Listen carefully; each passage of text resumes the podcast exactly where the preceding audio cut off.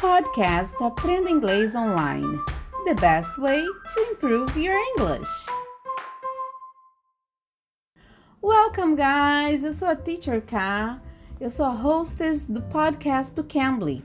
Cambly, que é a melhor plataforma online para você que quer aprender ou praticar inglês com professores nativos a qualquer hora do seu dia. É só usar o código TEACHERK e você terá uma aulinha totalmente grátis. No episódio de hoje falaremos de expressões que são passadas de gerações para gerações. São os ditados populares, popular sayings. E para falar um pouquinho deles, falei com o professor Leo do Cambly. Vamos conferir? Let it begin. Let it begin. Let it begin. Hi, hello, how are you? Hello, everybody. I'm doing great. My name is Leo. How's everybody doing?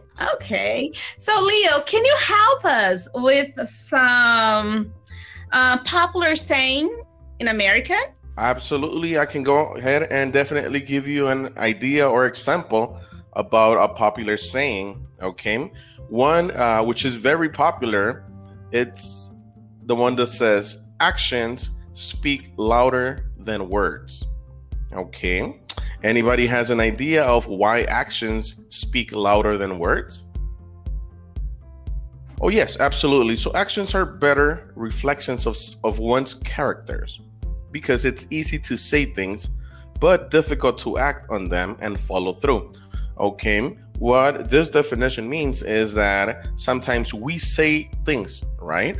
Sometimes we say things about uh, we're going to do something, we're going to give someone something, and we don't really do it, okay? So we're just talking and talking and talking like this little guy just talks, talks, talks, talks, talks, talks, but he won't do anything, right?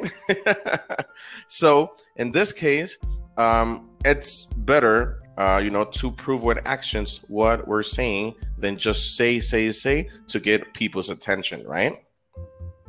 Quando usamos esse ditado popular, action speaks louder than words, queremos falar que é mais importante prestar atenção no que as pessoas fazem do que falam. Por exemplo, é, se a pessoa fala, fala, fala que vai fazer uma coisa e as atitudes delas são totalmente diferentes, isso não importa. Então, o que ela falou já caiu por terra, né? Então, action speaks louder than words. Ações falam mais do que palavras. Another one says, Don't bite off more than you can chew. Don't bite off more than you can chew, right? So, what are we saying with this? Okay, sometimes um, let's say let's let's go to the economic side. Okay, there's some people. It has happened to me that I sometimes spend more than what I can spend more than what I have. So let's say that I make this amount of money. I have to pay my house, I have to pay my car, I have to buy food. So only this amount of money is for, you know, restaurant, for, you know, um, celebrating, maybe having fun. But then I take more money, you know, I spend more money than what I can. And that's really not a good idea because now I don't have enough money for my house, for my car. So I cannot buy more than what I can chew. Okay. So in this case, it's like I have to manage what I have. Okay. I have to deal with what I can only and avoid trying to go to areas where I can, I know I can get there, but if I'm not at the right moment, I won't, I can't do it. Se formos traduzir esse ditado ao pé da letra, don't bite off more than you can chew. Não morda mais do que você possa mastigar. Eu nunca ouvi esse ditado. Você já ouviu? Por exemplo, às vezes, na área financeira, a pessoa gasta mais do que recebe. Então você tem que ter responsabilidade e não pode gastar mais do que você ganha, certo? Don't bite off more than you can chew. Que quer dizer o quê?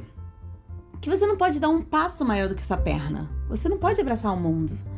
Don't bite off more than you can chew. There's another good one that I really like. Um, don't count your chickens before they hatch. Okay? Don't count your chickens before they hatch. Okay, what do we understand with this? Okay, that in life we have many plans. Okay, sometimes we have a good plan and we're already counting on that plan. All right, we already um, know how much money we're gonna make, we already know what's gonna be the results for this plan. But why would you count on it if you still don't have it? If you still haven't, you know, um, succeed on this? So yes, you know it's maybe a 99% possibilities that you're gonna succeed on this idea. But you know, there's still the one percent that, you know, maybe it could be your, you know, one percent time, not your 99 time. and by you telling everybody, hey, you know what? I, I applied to become a manager at my company. Hey, I'm the best one right now. You know, I got it. This this is mine. I'm the next. Hey, I'm gonna be the next manager. Hey, I'm gonna be the next manager. When you know you get a call, you know what? I'm sorry, but unfortunately, we can't get you as a manager. This and that. You're gonna be so depressed. okay, so uh, on this one, we can never count our chickens before they hatch. Okay, um, we have to wait and you know wait for the final answer, not because you think you're uh, the best one or um, you know how much let's say in the in an economy way how much money you're gonna make you know don't start doing your your um, adjustments there. Because hey this money is gonna be for this now this money is gonna be for that. What money if you don't have any money yet? You know? So you're uh depending on some money that you might get oh yeah but i'm I, I will get it. Look how everything is doing. I'm like yeah everything is doing well but there could be something that could happen, like an emergency, um, something else that you can't be counting on it until you have it in your hands. You know, like once you got it. Quem não conhece uma pessoa aqui que vai planejando as coisas antes mesmo do resultado final, de saber da situação final, já vai planejando as coisas antes da coisa acontecer. Então, tem essa expressão, é, esse ditado, né?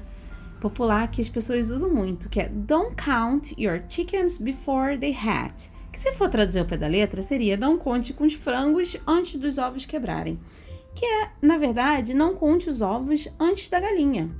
O Leo disse que precisamos esperar a resposta final, porque mesmo que estejamos quase lá, a prudência é importante. Precisamos esperar os resultados dos nossos planos primeiro. Don't count your chickens before they hatch. This is another one. This is my favorite one. Okay? Don't judge a book by its cover. Okay. Um, I believe many of you guys already uh, heard about this one, but it never gets old because unfortunately, it's something that some of us have. I'm not saying I do, but I'm not saying I don't because sometimes we don't even know. We know that it's not right to judge someone of how their outside appearance is and we know it's not right we know it's wrong but sometimes we can't help it you know? Sometimes unfortunately we can't help it but sometimes you get surprised you know? You get uh surprises like there's somebody that you know you might think it's somebody no good but it ends up being maybe your next boss your next manager. So you're like oh Sorry. so mm-hmm. never judge a book by its cover, you know? There's an example here, a short example. He seems a bit a bit jerk to me. But hey, you never know, he may be good. You shouldn't judge a book by its cover. Okay? O tutor Leo disse que esse é um ditado favorito dele. Que pode, não podemos julgar as pessoas pelas aparências, né? Porque muitas vezes olhamos assim alguém na rua, em algum lugar, numa situação, e já julgamos pelo jeito da pessoa se vestir, pela aparência mesmo. E não podemos fazer isso, mas às vezes acontece de fazermos isso. E ele falou: não, não podemos fazer isso. Então, don't judge a book by its cover. Don't judge a book by its cover. Não julgue o livro pela capa. É muito importante isso, gente. Don't judge a book by its cover. Uh, there's another one, another good one. If there's no questions, everything okay? Early bird catches the worm. Early bird catches the worm. The worm. Okay. Uh, it's really, really similar to whoever wakes up early. You know, uh, gets uh, God's help. so um, it's always good to don't leave things to the end. Okay, always try to do things at the moment or at the earliest. Mm, let's say if you leave things to the end, there are some occasions where unexpected happens. Okay, sometimes you're like, okay, you know what? I will go to the park tomorrow morning, then I will go to the gym, and then I will go visit my friend. Next morning, oh, another five minutes. It happens that those five minutes turn up to be two, three hours. So then you're not going to the park, then you're not going to the gym, so you're just going straight to your friend's house. So, it will happen. Eh, I, you know, I overslept, so I didn't go to the gym. I didn't go to the park. So it's not only that; it could be anything else. It could be work related. It could be money related. So, um, the sooner you do it, the better. Você já ouviu esse ditado? Early bird catches the worm. Se eu for traduzir, vai sair como o pássaro que acorda cedo, que madruga, pega a minhoca. Uh, ele é bem similar a esse ditado aqui: Whoever wakes up early gets God help. É, Deus ajuda a quem cedo madruga. E é importante nunca deixar as coisas para depois. Early bird catches the worm. Deus ajuda a quem cedo madruga. Ok, bye bye. Have a good day. Goodbye. Gente, que legal essa conversa com o tutor Leo do Cambly. Ah, mas não acabou aqui não, hein? Fiquem ligadinhos porque continuarei com outros ditados populares nos próximos episódios. Ah, você que é papai, mamãe, o Cambly tem aulas voltadas para suas crianças, o Cambly Kids. Aulas super legais e interessantes com professores nativos.